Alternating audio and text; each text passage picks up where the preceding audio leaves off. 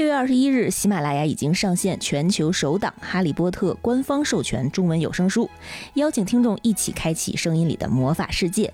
点击评论置顶的链接即可收听《哈利波特》一至七部中文有声书全集。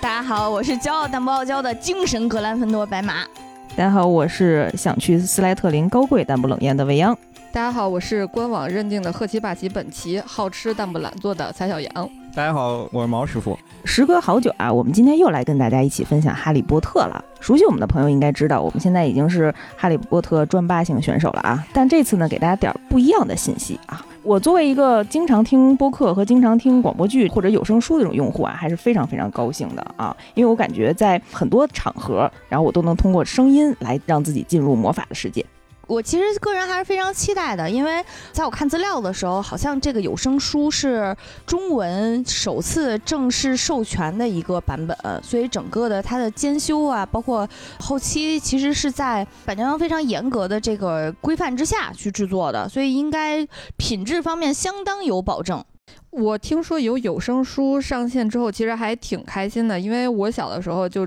真的是，呃，我记得那个时候有一个口诀叫什么“躺在床上不看书，坐车走路不看书”，就感觉就那就没啥时候能看书。但是那时候又非常沉迷《哈利波特》，那真的就是走在路上也看书，躺在床上也看书。我洗澡的时候也看书，所以我那个书有一种泡发了的感觉。我觉得要是有了有声书的话，你就可以就是坐车的时候、走路的时候，你就可以听这个书了。不像我非常顺利的在小学就戴上了眼镜。这是一个悲惨的故事。然后我还觉得有一个场景特别适合听《哈利波特》的有声书，因为作为一个乐高十级爱好者。乐高出了各种各样的跟哈利波特有关的可以拼的模型，我觉得一边拼一边听哈利波特的有声书绝配。你这兴趣爱好有点贵呀。还有一点就是有声书的话，可以帮助朋友们认识很多发音比较生僻的字，就不会出现我以前那种把全一模说成卷一模的情况了。哦，说到这个，我想到一个非常丢人的趣事，就是我小的时候看书，因为。尤其是很多就是外文翻译过来的书，然后每个人名字都六个字儿，然后五个字儿，所以我就很少去记他们叫什么名字。然后就比如说我看完第四部之后，你问我来自赫奇帕奇的勇士叫什么，说不出来。所以我跟人聊天的时候。完全聊不了，我说就那个人，然后就那个人，但是你听完之后你就知道，哦，这 个人叫塞德里克，然后那个人叫啥啥，你就能跟人聊天儿。所以这也是我至今和大家聊哈利波特的一个非常不好的短处吧，就是跟他们说话，我老想不来这个人叫啥，那个神奇动物是啥，我一直把摄魂怪叫孽魂怪，我觉得也是有这个原因。这就有点甩锅了啊，有点甩锅了。我第一次看《哈利波特》的时候，应该他已经出到第三本《阿兹卡班的囚徒》了。就是我是一二三连看，然后就开始了每年抓心挠肝的等着新一本出来的一个经历。呃，对于我来讲，现在想想就可能跟现在等追连载呀、追网文是一个一个感觉吧。我觉得这特别暴露年龄，因为我们从小学看到上高中才连载完。这段好残忍啊！对，然后我就记着，当时确实是一本比一本热门，在同学当中，你能明显的感觉出来，好像就是热度啊，和你一起讨论魔法的小巫师越来越多，特别开心。嗯，我记得我小的时候啊，就是《哈利波特》不光书特别流行，因为它的正版书特别火爆，然后大家都在谈论，所以也导致出现了很多非常奇奇怪怪的各种同人文学和盗版文学。嗯，比如有一本书叫做《哈利波特与黄金甲》。还有这种《哈利波特》语，经常会有这些非常魔幻的巨著出现，而且有的写的还煞有介事。举例啊，《哈利波特与瓷娃娃》这里就是说，哈利波特因为伏地魔要去东方寻找一种对抗哈利波特爱的守护的魔法，所以伏地魔去了东方，然后哈利波特也踏上了去东方的旅程。嗯，可能伏地魔是去找麒麟的吧，学成了，学会了一身功夫。整个这个剧情特别像神奇动物系列啊，就是他在东方遇到了很多奇奇怪怪的生物。嗯，最离谱的是这里面的翻译，可能他不光是同人创作，他还翻译了一些国外的创作内容。里头的翻译直接打了一个括号，说这句怎么翻译啊？好难啊！回头两个同学互相交流，相互之间看作为哈迷的一些感受，然后一边说我已经看到哈利波特去少林寺进修了。嗯，我第一次接触的时候也是在小学的时候，呃，那会儿呢，我家长就觉得这是课外读物，耽误我考试的，啊、那时候就嗯。虽然没有阻止我吧，但是就觉得我每天抱着他吃饭，然后抱着他睡觉啊，就觉得这稍微有点过分啊。真的吗？就是哈利波特是哦，也是。其实对于很多家长来讲，就是看课外读物都算是看闲书。嗯，尤其是我已经把它看过好几遍，然后还继续看，家长就特别不能理解。我身边当时有一位同学小伙伴，就是真的是你能明显感觉出来非常痴迷。他痴迷到什么程度呢？就是，呃，十三四岁那会儿，有一年过生日的时候，他大哭了一场。为什么呢？因为他感觉自己到了这个岁数，还没猫头鹰来给他寄信，应该就等不着猫头鹰了。说到猫头鹰啊，就是一般咱们在那个年代，呃，因为正好赶上哈利波特入学的那个年龄啊，都是前后脚，所以每个人应该都有幻想收取到录取通知书啊。我不知道你们有没有这种经历？那我可能从小就挺人间清醒的，我知道 那个魔法世界不属于我。怎么办？我也没有。我中二呗，好，闹了半天中二竟是我自己。嗯嗯，哎，那就是假如你们能去霍格沃茨的话，你们肯定要先经历分院帽仪式，对吧？你们当时有没有想过自己是属于哪个学院？我从小就觉得我一定是格兰芬多呀，为什么呀？主角光环吗？就是那种嗯生猛的，然后呃热爱课外活动的，体育运动量巨大的，然后还有就不好好上课的。对，然后经常跟老师顶嘴的，然后喜欢带着小小伙伴们一块儿出去。干点啥，找点事儿，然后哦对，要惩治校园暴力的，我觉得这种行为一定是我们格兰芬多学生会干的事情。嗯，嗯，他从小觉得他自己是个格兰多，后来长大发现真的是个格兰芬多。我是从小觉得我是个格兰芬多，长大发现自己是赫奇帕奇。就是因为那时候，我觉得看完书之后，有一半儿的小朋友觉得自己是英勇的救世主，是格兰芬多；还有另一半儿的小朋友觉得自己是斯莱特林，是属于大魔王辈出的学院的。是我是我，待会儿我解释一下。对，然后我我想给大家说一下，我后来认定了自己确实是赫奇帕奇，就是我去官网上去做那个测试的时候，因为它是一个英文的官网，然后这个测试分两部分，第一部分是那种场景题，比如说你去森林里，你是睡树上啊，还是睡地上啊？比如说森林出来之后，你觉得是大海啊，还是沙漠呀？都是这种题。然后第二部分呢就没有题，它就是在近邻里穿梭，然后会不停冒出两个词儿让你选，比如说寒冷、温暖什么的。第一部分的时候你还能查查词儿，知道他问的是啥。到第二部分的时候，就完全不知道这个词儿是什么意思，又来不及查。后来我就觉得，我就找一个我看着顺眼的词儿，我觉得特别合气话题，心态放得特别平。所以你最后的结果是赫奇帕奇是吗？对对对。因为那个时候还没有神奇动物在哪里，就是赫奇帕奇在整整部书里的出现，其实还没有那么多。嗯，就是刚开始还挺失望的，后来也觉得是个赫奇帕奇也挺好的，是个开心、快乐又好心的吃货。所以也其实确实是因为这个原因，我看《神奇动物在哪里》它的那个主角纽特被定成了赫奇帕奇的时候，我个人觉得还挺欣慰的，因为我觉得赫奇帕帕奇还挺代表了生活当中我们很常见的那些很好心的，然后又非常呃热情的，然后比较正直的这些好朋友。嗯，我之所以是拉文克劳呢，就是因为当时我在那个 Pottermore 的网站上做了一个你的分院测试，然后他测完了以后把我分到了拉文克劳啊，但后来我看了一下他的这个比例，他有一个比值。我好像是一半儿一半儿，就一半儿是拉文克劳，一半儿是赫奇帕奇，嗯，但是可能我拉文克劳的属性比赫奇帕奇多了那么零点几，就给我分到拉文克劳了。那我觉得主要原因就应该是他为了平衡各学院的人数吧，不能好家伙，大家都觉得自己特别勇敢。你像小学的小孩子，往往都会强调这种勇敢的特质很重要啊。我觉得小孩儿对于忠诚这种就是属性来讲，他是没有认知的。嗯，其实，在各个学院所保有的，或者说他们非常看重的那些，嗯，个性上面方面的一些品质，有一些真的还得是大家在成人，然后在经历了很多事情之后，逐渐才能发现的。嗯，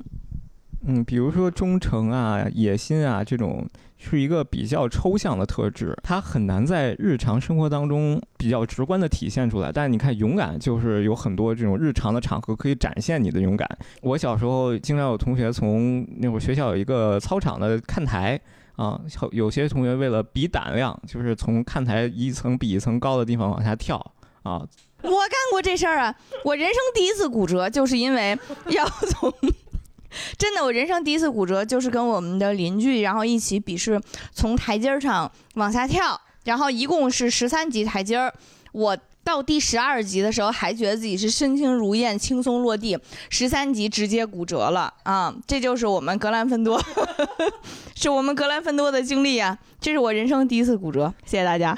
对于小孩来讲，就是有很多这种什么。打虫虫啊，然后跳台阶儿啊，然后还有包括摁别人家门铃啊，就是这种非常皮，但是听起来有点欠欠的，好像跟勇敢沾边的属性。哎，你知道吗？我小时候第一次听说骨折是什么东西，就是我们学校有一个 格兰芬多从看台上往下跳。所以咱俩是小的时候遇上过吗？所以我个人啊，这是个人主观意见啊，我觉得分院帽呢。他有时候背负了一些奇奇怪怪的 KPI，比如说这个学院人少，他硬给这个学院塞点人进去也是有可能的。其实作品里面有一个人，就是自己和分院帽据理力争，要求分院。大家知道是谁吗？哈利波特，我们的主角。除了哈利波特，还有一个赫敏，是吧？对，赫敏当时飞院帽觉得他又有点格兰芬多，然后又有点拉文克劳，最后呢把他分到了格兰芬多里。然后其实还有一位是纳威，嗯，当时纳威被分院的时候，飞院帽在赫奇帕奇和格兰芬多当中犹豫了一下，最后把他放到了格兰芬多。嗯，所以大家也不要过于服从调剂啦，还是可以根据个人的意愿。毕竟，我觉得其实飞跃帽这个设定还是挺科学的，因为每个人的个性都是存在于或者说表现于真正表现于你的选择之中。飞跃帽在这一时刻真的还挺践行这一点的，他会确定根据你的这个意愿，他会根据你的意愿把你选择，把你放进真正适合你的那个学院啊。我觉得这点非常科学。嗯，毕竟如果你有坚定的意志和。这种不达目的誓不罢休的决心的话，那你一直向着这个特性去努力，你其实就是这个学院的人了啊。对于我为什么说自己想去斯莱特林呢？这个确实有不同的几种原因啊。最大的原因就是小时候看书的时候就觉得自己一定得是一个高贵冷艳的大小姐的身份啊。然后呢，但是又是万年喜欢男二的这种命，就想跟主角有点不一样的。大家都去格兰芬多，那我们就得去一个不一样的学院。啊，然后确实小的时候呢，他又喜欢绿色，然后你不觉得那个银色和配绿色加起来就特别好看吗？显得特别高级。斯莱特林对应的元素又是水，就这么强大而又普遍可塑性的物质，综合了这些元素吧，嗯，这些都是中二时期遗留下来的病啊。哎呀，得治。我觉得还有一个中二病的元素就是，你们都觉得斯莱特林是坏人，那我就要背负命运的谴责。没错，我还没有讲到这个犯病的过程。呃，虽然现在我觉着反过来，我应该是一个嗯，重新测试的话，可能更多属于赫奇帕奇，但是要代表欢院参加三强争霸赛的同学了。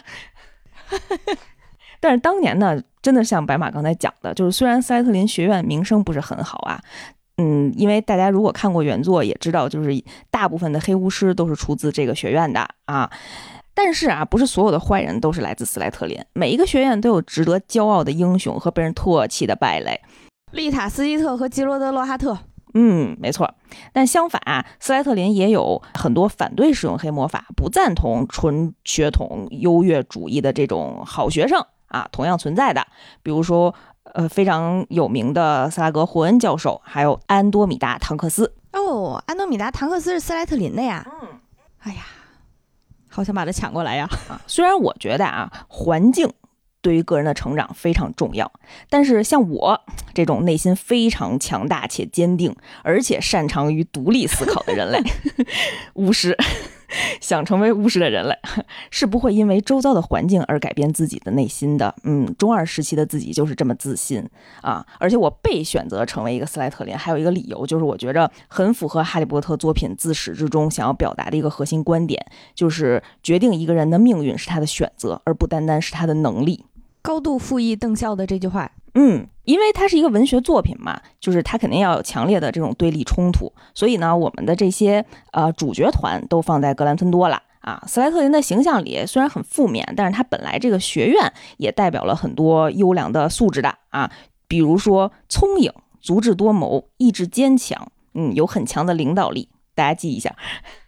这是考点儿。而且当时啊，哈利波特一开始差点被分到斯莱特林，也是因为自己非常坚持才分到的格兰芬多嘛。而且呢，我觉得啊，有些事情啊，你是需要身在其中，要看透它的逻辑和本质和规律，然后又要保持自身的出淤泥而不染，才能从内部选择攻破。就这就意味着你要付出更多，你需要更加强大且坚定的内力，对抗着环境的外因。你如果这样都能成功了。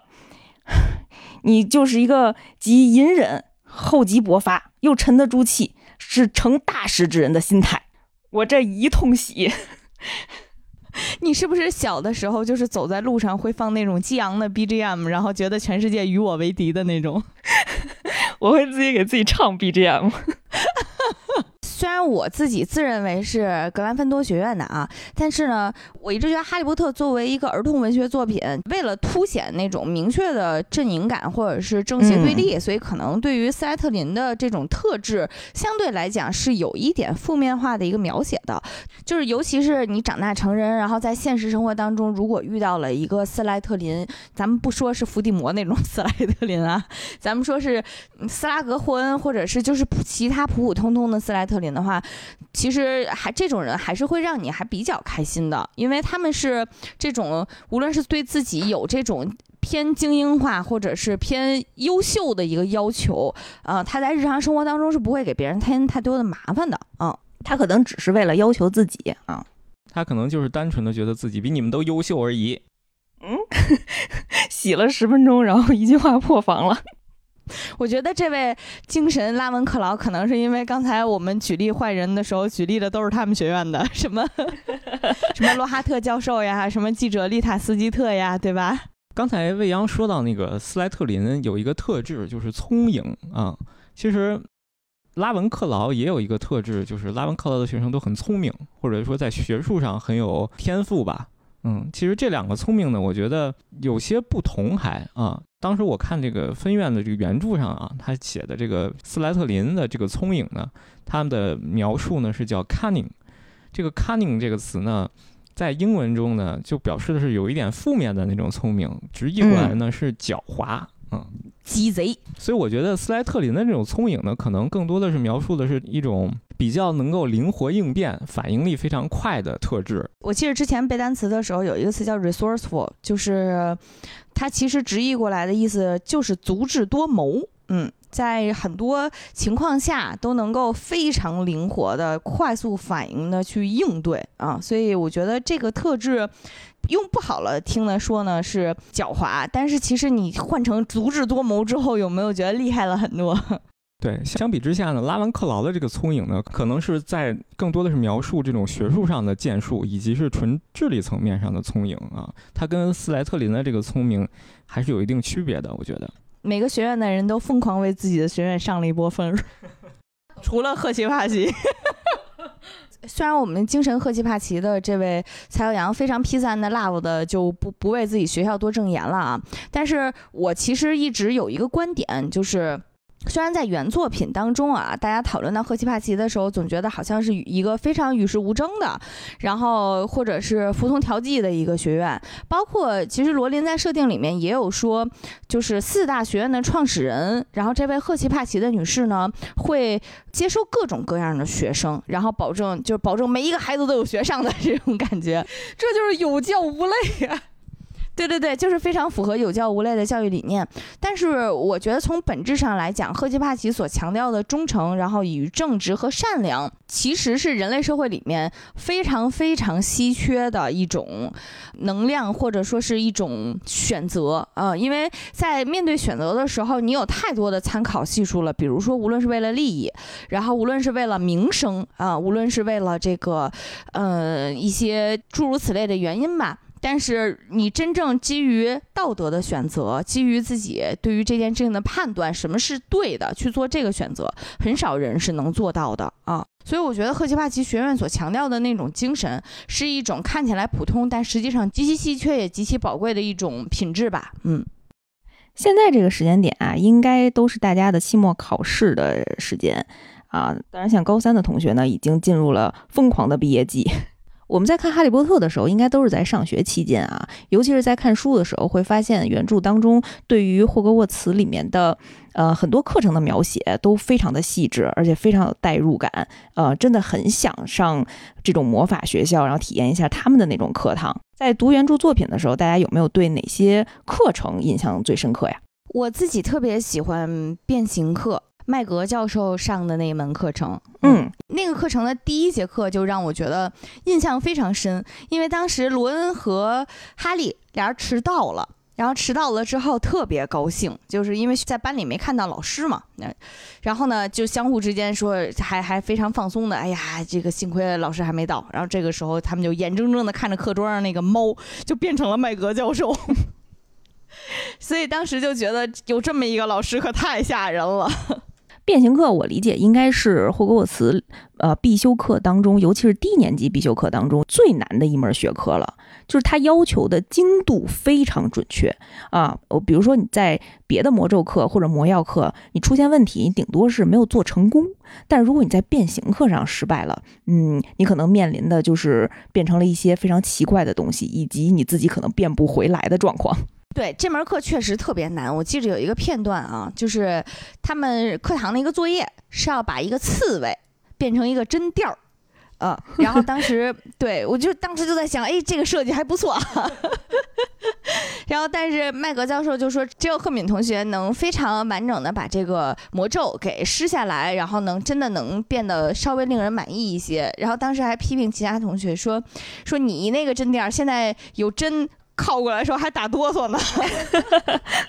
刚才我们也提到对比的这个魔咒课啊，呃，魔咒课我觉得应该是大家呃最熟悉的一门课程了，因为也算是魔法世界里面最基础的一门学科嘛。嗯，首先它是一个必修课啊，毕竟魔咒课呢是霍格沃茨魔法学校所有学生在一到五年级都要学习的课程。嗯，尤其是第一部里面，就是第一个讲的那个魔咒，就是漂浮咒。就先一挥，再一抖，就你看完这个之后，你觉得特别开心，因为你沉迷这个书之后，你老拿一个筷子在那比划，你也不知道该怎么比划，哎，但是书里告诉你了，你得先一挥，再一抖，然后还能念出这个咒语，中文是。雨加迪姆雷维欧萨，对，咱们在魔咒课上呢，就是学生都会学到这种用魔杖挥动的方法以及咒语的正确发音，而且学生们呢也经常会分组练习，有的时候呢也会尝试着在对方身上使用这些咒语来做实验啊。我们的主人公赫敏呢，他在前三年这个魔咒学都是他最喜欢的课程。而我们熟知的弗列维教授啊，据说已经在霍格沃茨教授了很多年的魔咒学，啊，有传言说他呢，呃，对于魔咒非常的擅长，使他成为了一个决斗冠军。而且啊，弗列维教授应该是霍格沃茨非常仁慈的老师之一了。啊，我记得当时哈利、罗恩和赫敏经常在他的课上打引号的愉快交谈，然后老师也不说什么，也不会扔粉笔头。也不会罚他们的站啊，然后有的时候弗利维教授啊也会发现同学们上课都心不在焉啊，便索性呢不再讲课了，就允许他们在课上自己做游戏。嗯，有一次呢，就是在圣诞舞会之前的一堂魔咒课上实现了这样的一个活动。好宽容的一位老师啊！而且弗利维教授啊，经常会有一些特别有意思的小实验，就是他会让学生们挨个走进教室，然后看他们能不能使一只凤梨跳着踢踏舞走过一张书桌。都是出这种特别可爱的谜题。确实，我就记着弗利维教授在作品里面，他有一个设定，就是他矮的出奇。我记着当时是这么描述的。确实，在电影当中选角的时候，好像也有意的挑了一位，我不知道是特效做出来的效果还是怎么样，就是确实身高比较特殊的一位演员来饰演。嗯，后面我也有看到一个说法，是因为在哈利波特的设定里面，它是有不同的种族的嘛。就是除除了普通的我们人类巫师之外，还包括巨人种族，就是非常的力大无穷，然后同时体型也极其巨大。也有妖精种族，非常的智慧，然后可能又比较矮小，与人类之间的价值观有巨大的分歧。嗯，然后呢，还有马人的种族，就是我记得当时有看说法是，大家都在猜测弗利维教授的血统里面会不会有一些妖妖精的血统，但是就像我们现实生活当中的一些八卦一样，也仅存于大家的猜测，没有一个特别呃盖棺定论的一个结果。嗯，看了这么多咒语，我觉得我最想学的不是那些特别厉害的什么。就是什么霹雳爆炸之类的，我觉得最实用的咒语就是阿拉霍洞开，荧光闪烁，还有各种什么这个飞来 那个飞来，多有使用场景啊！什么手机飞来，左边耳机飞来。车钥匙飞来，门禁卡飞来。我觉得，如果要能学的话，我就学这些咒语。但是你这开门的咒语说出来以后，就觉着你那测试可能再重新做一下。然后不像一个善良正直的赫钦帕奇的同学 应该专注的精修的这门课程。我觉得这是一个健忘的赫钦帕奇的同学。那我也有点需要。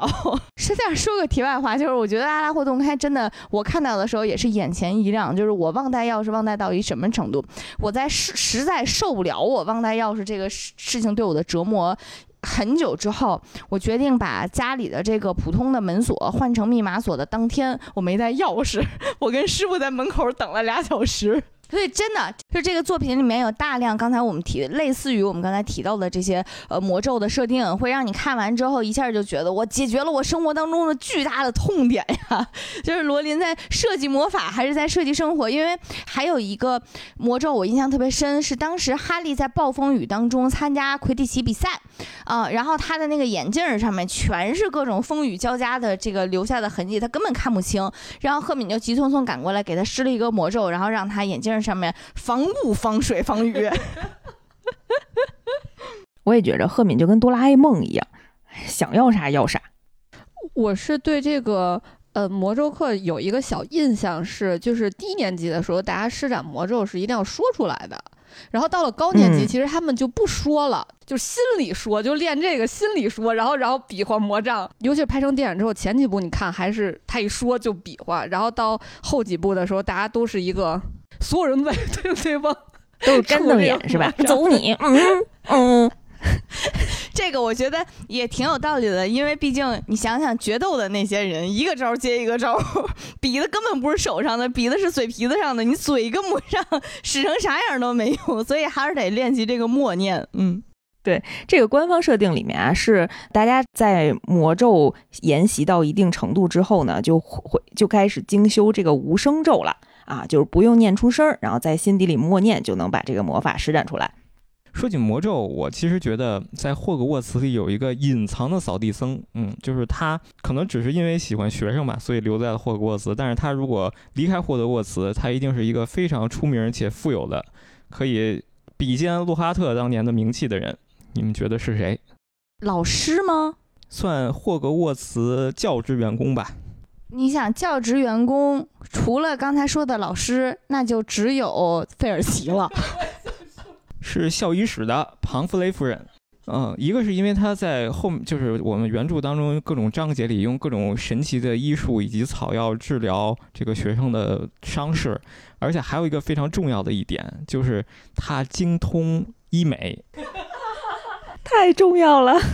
嗯，后面剧情当中我们也到时候会知道，就他帮一个学生把他的牙齿变小了一点，嗯，让他整个人都如获新生，从一个谁都没觉得她漂亮的丑小鸭，一下就变成了白天鹅啊！所以说这个医术这个手段，我觉得庞弗雷夫人将来出去以后，随便在对角巷开个医美诊所，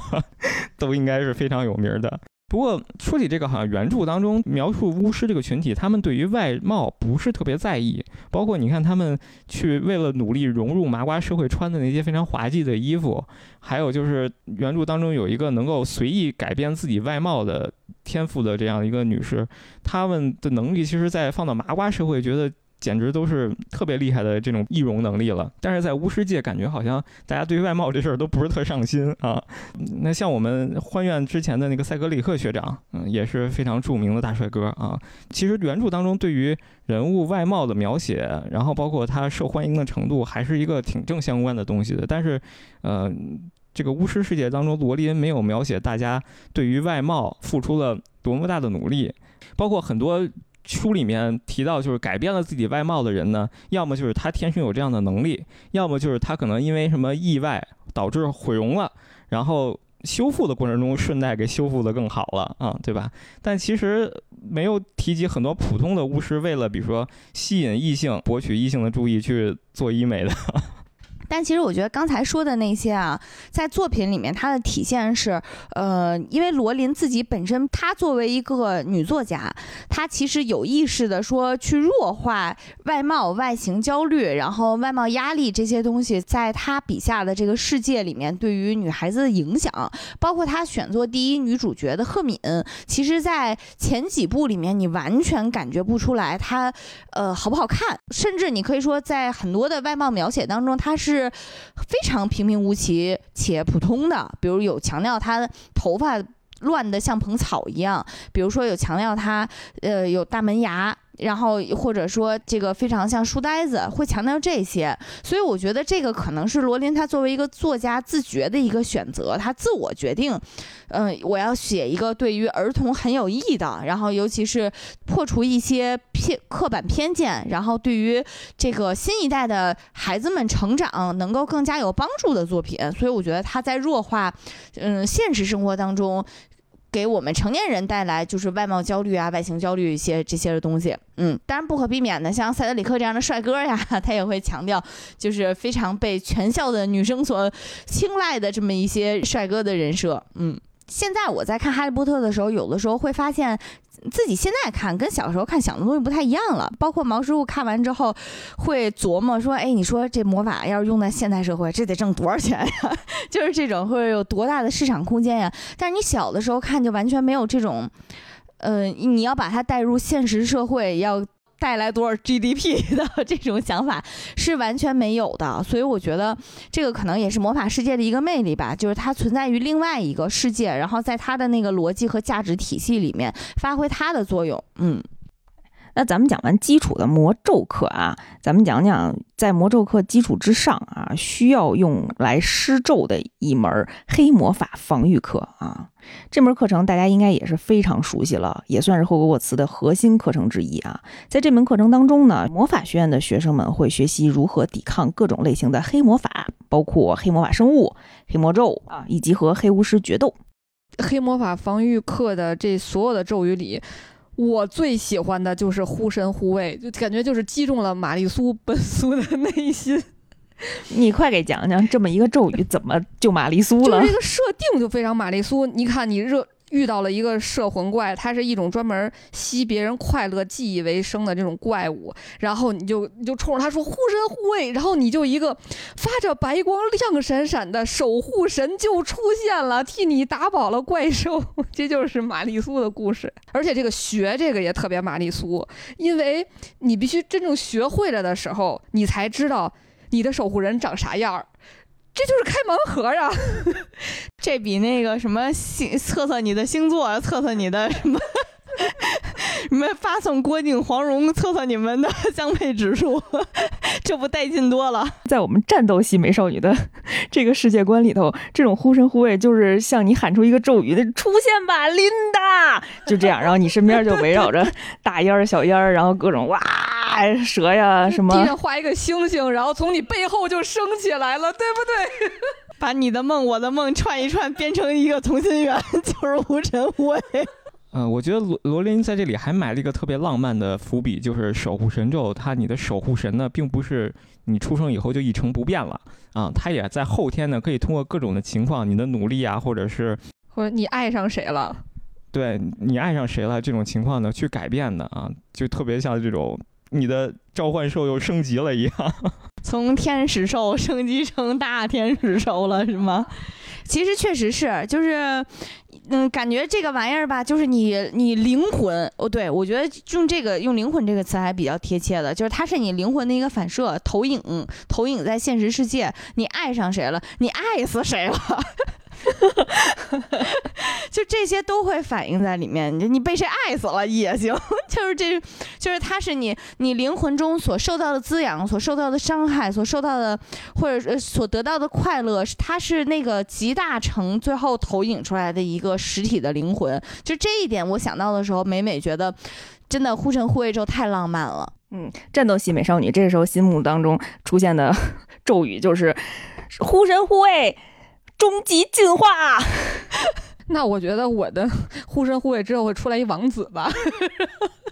我后来看这个黑魔法防御课，我感觉因为作为一个老母亲，我深深的感觉到这个学校里老师靠不靠谱，真是太重要了。就是我刚开始小时候看的时候，其实我就很疑惑，就是看就黑魔法搁哪儿呢？就放点小精灵，然后一望皆空，给自己整失忆，就就怎么就黑魔法了？大家怎么防御？然后直到靠谱的卢平老师出现，我觉教学质量直线上升。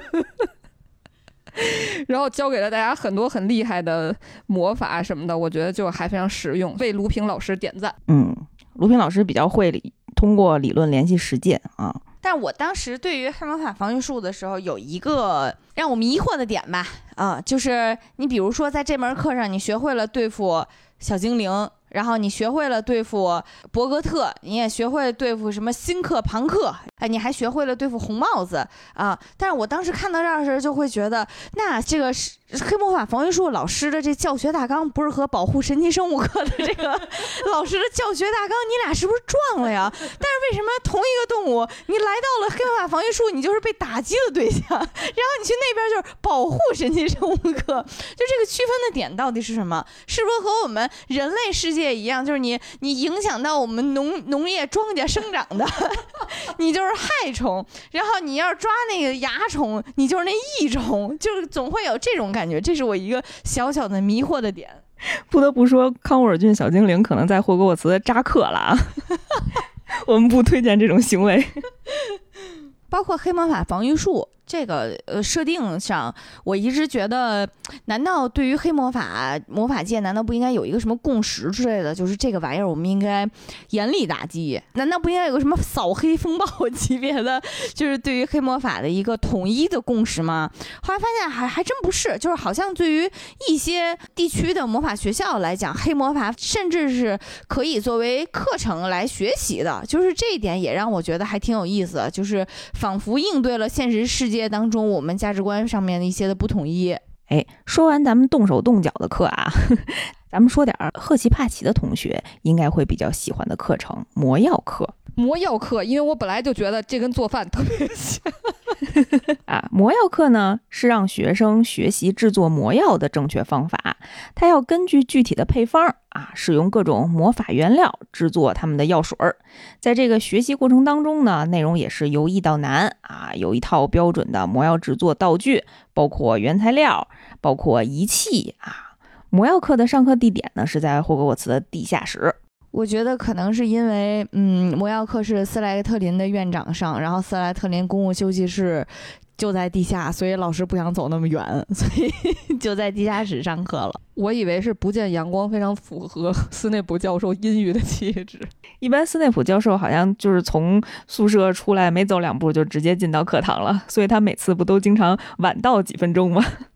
我感觉就是八点上课，七点五十五才起床。我觉得还有一个原因就是魔药课要用到的各种素材，没准就有那种避光保存二十度以下的。对，在阴暗潮湿的地方，不要有太阳直晒。哎呀，非常精细化的细节设定了啊！因为魔药的配方呢，其实可以在很多书籍当中找到啊，但是对于魔药制作过程当中的时间掌握、时效。啊，搅拌方式以及是用瓶装还是罐装 等等这些细节，如果没有经验丰富的教师进行指导的话，就其实还挺难掌握的。真越听越像做饭，火候对吧？就是那个，我我看书里讲，就是说这个东西是要怎么切，然后那个东西要怎么碾，然后出多少汁儿，然后它熬到什么状态。我觉得赫奇帕奇的同学魔药课的成绩应该都挺高的。首先和斯内普教授道个歉啊，我一直觉得魔药课特别像麻瓜学校里那种家政课，就都是围着一口锅，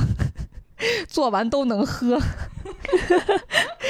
但是这个效果就不一样了，像魔法世界里就是做完的这些药剂，有喝完了分分钟能变脸的，有喝完拦不住口吐真言的，有喝完让人陷入恋爱的，还有喝了天天能中五百万的。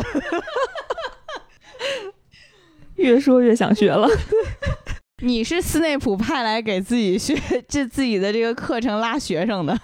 我像是斯拉格霍恩教授派来。哎，其实原著当中呢，呃，从一年级到六年级，然后每一年学到的一些魔药都还挺不一样的，而且还挺有意思的。光看名儿啊，你其实你就能猜测出来这个魔药的作用是什么。啊，比方说呢，一年级的时候大家会学习遗忘药水儿，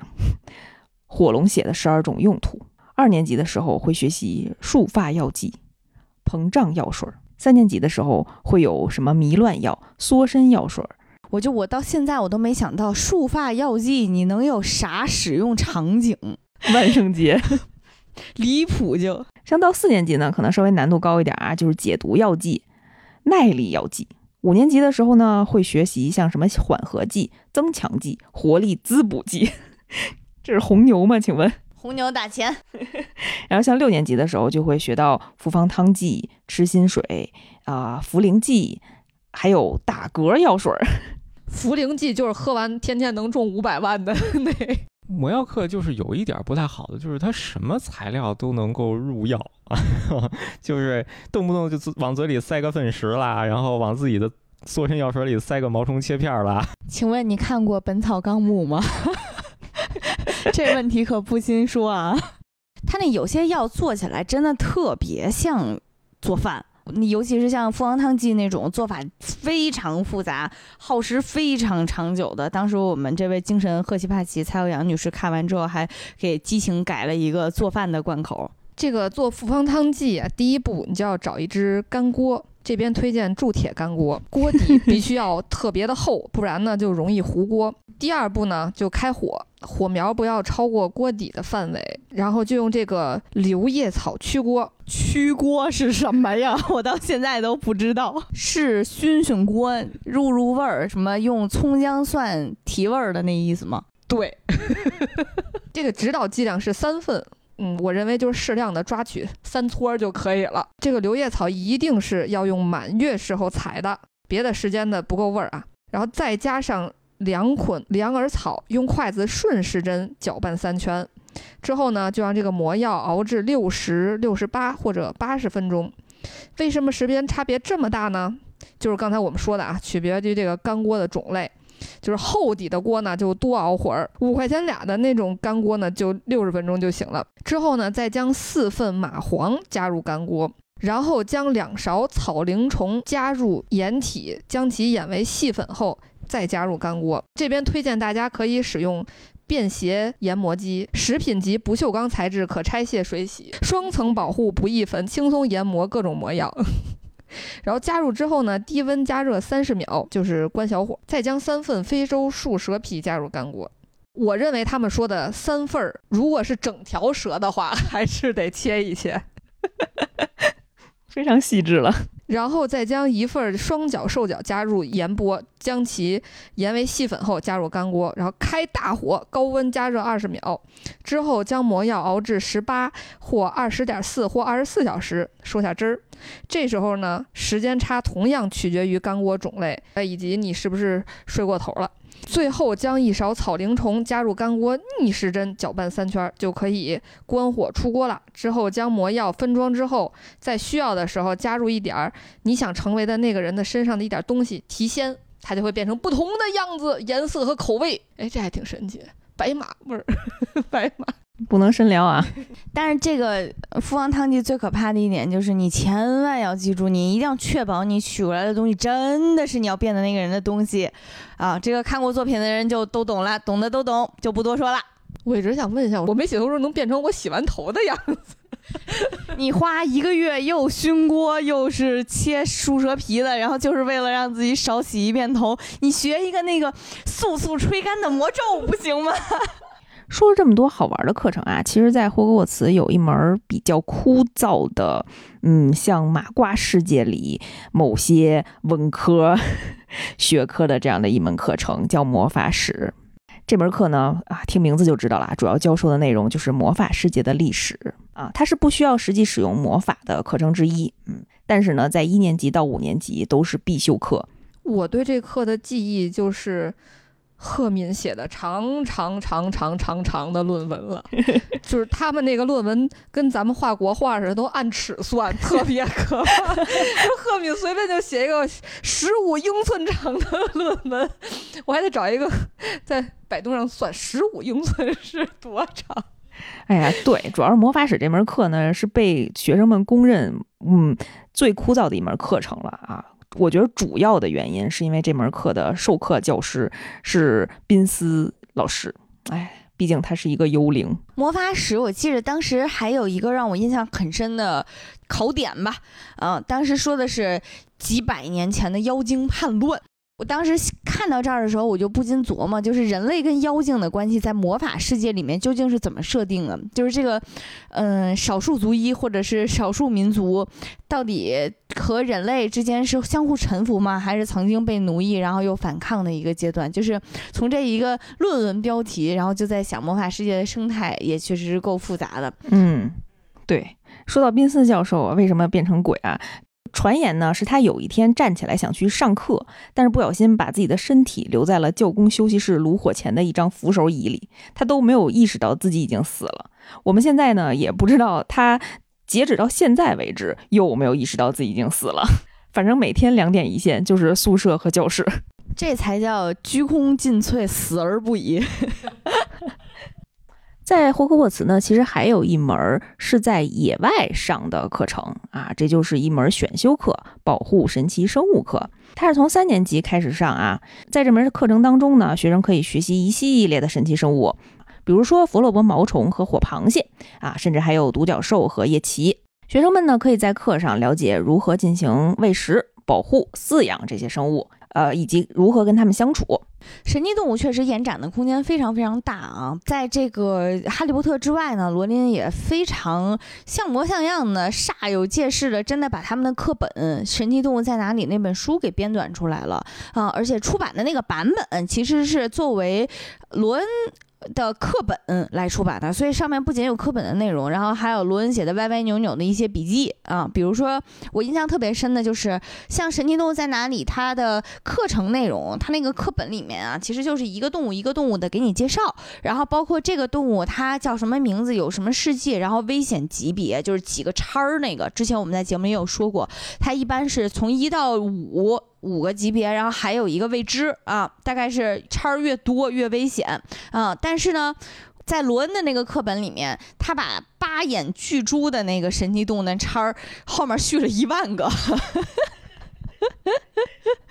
对，所以我觉得这一点也会让我觉得这个魔法世界在我眼前特别栩栩如生的展开了，能够让大家感知到这个作品里面的角色他的个性，然后同样你也会觉得这个提到的神奇动物也一定确实是给学生们带来了那么强的一个心理压迫吧，啊，然后里面这些神奇动物也都会有相应的一个他们做过什么样的事情，然后给人类社会带来了什么样的影响，介绍特别细腻。我觉得那个如果是对于神奇生物有好奇心的朋友也都可以去看一下啊。此外，就是作品里面其实明确提到的神奇动物学家，包括《神奇动物在哪里》的作者纽特斯卡曼德，然后也就是呃后面他的衍生作品、衍生电影的主角。呃，其实同样还有一位神奇动物学家是卢娜。以及卢娜所嫁的丈夫卢娜，她的父亲经营一个出版物叫唱唱反调，然后那个唱唱反调呢，经常会刊载一些奇奇怪怪的文章嘛，然后这个奇奇怪怪的文章也会包括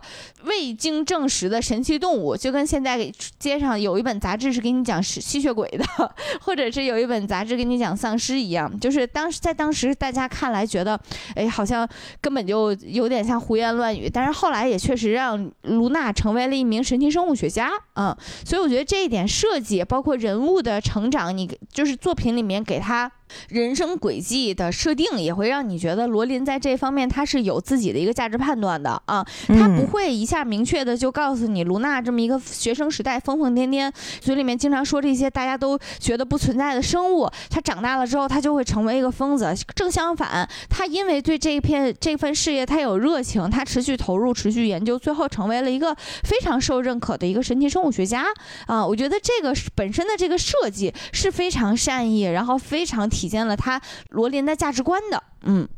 就我一直看完这个保护神奇生物课之后，我觉得上这个课的同学都应该提前买个保险。非常对了。海格教授因为他的体格比较大吧，所以他特别喜欢养那种大型凶猛的动物，所以他可能就觉得这些动物是非常友好且安全的，他就会忽略到对学生可能有点危险。就比如刚才他白马提到的那个八眼巨蛛，然后听名字就吓死了。举一个例子，那个蜘蛛对人类来说有多可怕呢？就是有一种蜘蛛没有毒，也不大，特别小，能在家抓蟑螂。但 然后未央和阿凯他俩都是博格特形态，可能是蟑螂的人。看到这种蜘蛛之后，纷纷表示拒绝。你像，何况是像一个小汽车那么大的一个蜘蛛，简直看到都吓死了。但是海哥还觉得，哎，它是一个小可爱，就到这种程度。还有一个就是那个鹰头马身有翼兽啊，你听名字就能大概想来出想象出来它长什么样。鹰头马身有翅膀，这么一个巨型的神奇动物。然后它的特点是一旦感觉你不尊重它，它马上就让你付出血的代价。就是都是这种随时随地就是可能会对学生带来危险的生物，但是海格其实还是很喜欢他们的，所以他就是我觉得他上这个课还是很合适的，只是建议他适当的 能让学生和他们保持一些距离。嗯，可能得提前备个保险啊。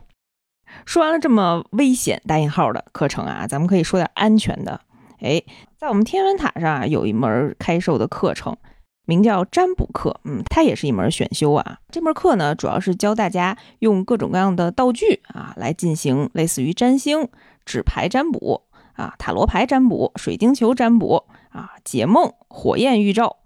七字学、手相研究、鸟相学，还有解读茶叶等等的这些学科。我觉得特里劳尼教授就是这是一个让我梦碎的地方，因为作为一个小女孩儿，那个时候我觉得占卜课应该是我最感兴趣的课程了，因为谁不想要一个水晶球呢？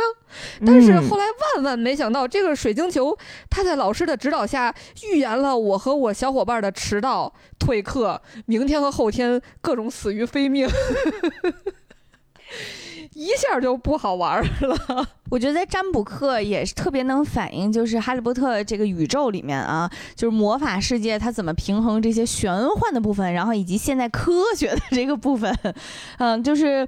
嗯，一方面像作为学校里面的精英巫师代表麦格教授，他是非常非常抵触占卜课。尤其是以特里劳尼教授为代表的占卜课 老师，对。另一方面呢，或者说占卜这门学问，好像又是魔法世世界里面最为神秘、最考验天赋，然后最不为人所控制的一面啊、包括像这作品里面一些非常嗯、决定命运的。这个预言都跟占卜这门学科或里面的一些人息息相关。就是从罗琳对于占卜这门课的一个暧昧的态度来讲啊，我觉得也能体现出来一种嗯，魔法界也在努力进行现代化尝试的一个感觉。啊，说完这么多跟魔法世界息息相关的课程，咱们说一个啊，跟咱们麻瓜人类比较相关的，叫麻瓜研究课。嗯，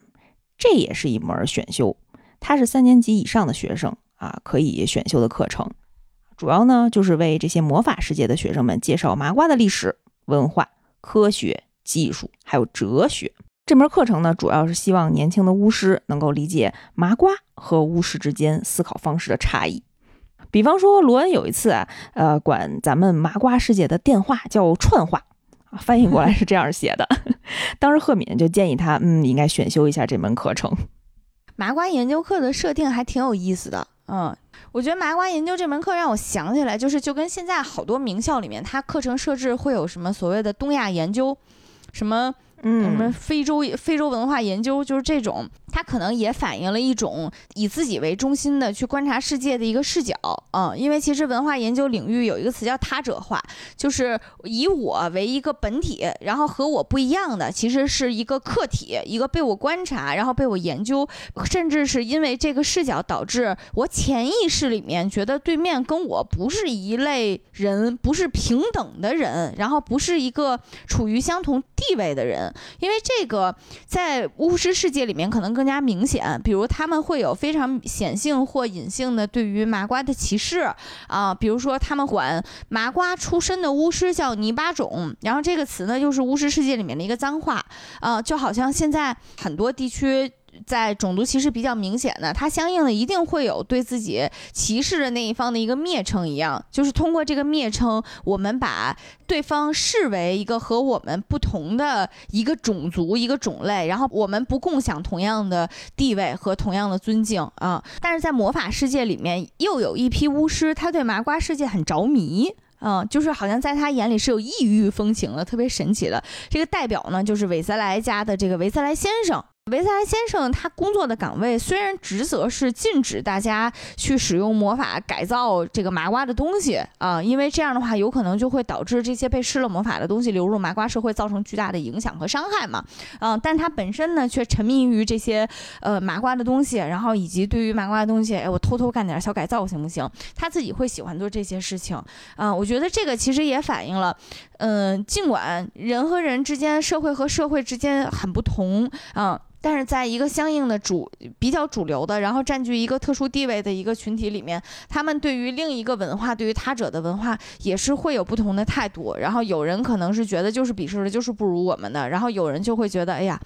特别迷人，特别神奇。其实，在魔法世界里还有一个非常有意思的设定啊，就是，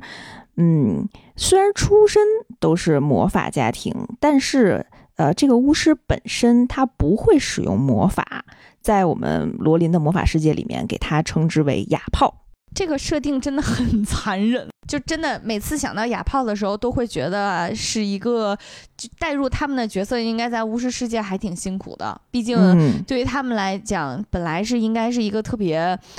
哎呀，就像天赋人权一样的一个能力的一个体现，在他们这儿完全不行了。他们，我觉得他们其实也是魔法世界的弱势群体啊、就对于他们来讲，一定就和我们现实社会当中的一些就是残障人士一样，被视为是有残障的。在巫师世界里面，哑炮应该就是这样的。然后作品里面其实也有若干个哑炮吧，包括霍格沃茨的管理员啊，费尔奇先生其实就是一位哑炮。费尔奇先生此前呢，在作品里面就是非常不招人待见，你也不知道为啥，他为什么身体里、心里就积攒了那么多的仇恨、那么多的怨气、那么多的像毒一样的东西。但是在你得知他是哑炮之后，好像你就能理解一些了，因为他除了自己是个哑炮之外，他还特别不能接受自己是哑炮的这一点。在这种心理之下，他会滋生出一些怨恨来，然后无论是怨恨自己没有这份能力，还是怨恨外部的这些学生啊，你们小小年纪的就已经能熟练的运用魔法了，你们能在一所这样的学校里面去接受一个魔法的教育，你们多了不起！我只能在这当个管理员，然后我管理员的时候，你们还不尊重我，你们还这么调皮捣蛋，就是他整个人是一种被被毒所浸没了的状态，然后所以他对于学生的态度，然后对于整个世界的态度都很恶毒，也都很刻薄。啊、作品里面其实也有相关的设定啊，大家去听了这个有声书，可能能够揭开谜底。啊，但是我自己感觉这一段情节给我的启示呢，就是人真的是要找一个让自己开心、让自己舒适、觉得自己属于的环境。我们客观承认，就是在咱们人类的这个不太行的这个这个世界里面。就是会有很多的不公平、不平等，但是如果我们永远只把比较和就是坐标系放在别人身上的话，这一辈子都会很痛苦，因为总会有人比你漂亮，总会有人比你富有，总会有人比你有才华，所以我们还是应该把坐标系更多的调整在自己身上，然后能够让自己去认可自己，让自己和自己的生活境遇形成一个自洽，你才能过得更快乐。毕竟你这一辈子不是活给别人的，咱们都是活给自己的。嗯，咱们在朋友圈秀再多的恩爱，然后在朋友圈秀再多的财富，真正过日子、吃肉的、睡觉的，其实还是你自己。所以大家真的还是应该去把审视别人、羡慕别人的眼光收回来，放在自己身上，嗯，这样会过得更加的快乐一点。除了我们今天介绍的这些课程啊，其实，在魔法世界有很多非常有意思的课程。大家如果感兴趣的话，可以给我们互动留言啊，我们可以再抽一个时间啊，咱们在下次的节目当中再跟大家一一分享。哈利波特的有声书呢，大家如果感兴趣的话，也可以去点击链接，然后尝试一下，看看以不同的方式进入魔法世界会不会有不同的感觉。嗯，在节目最后呢，也祝各位考生听友们期末考试顺顺利利啊！考个好成绩，好吧？那我们这一期节目到此结束，嗯，咱们下期再见。下期再见，再见。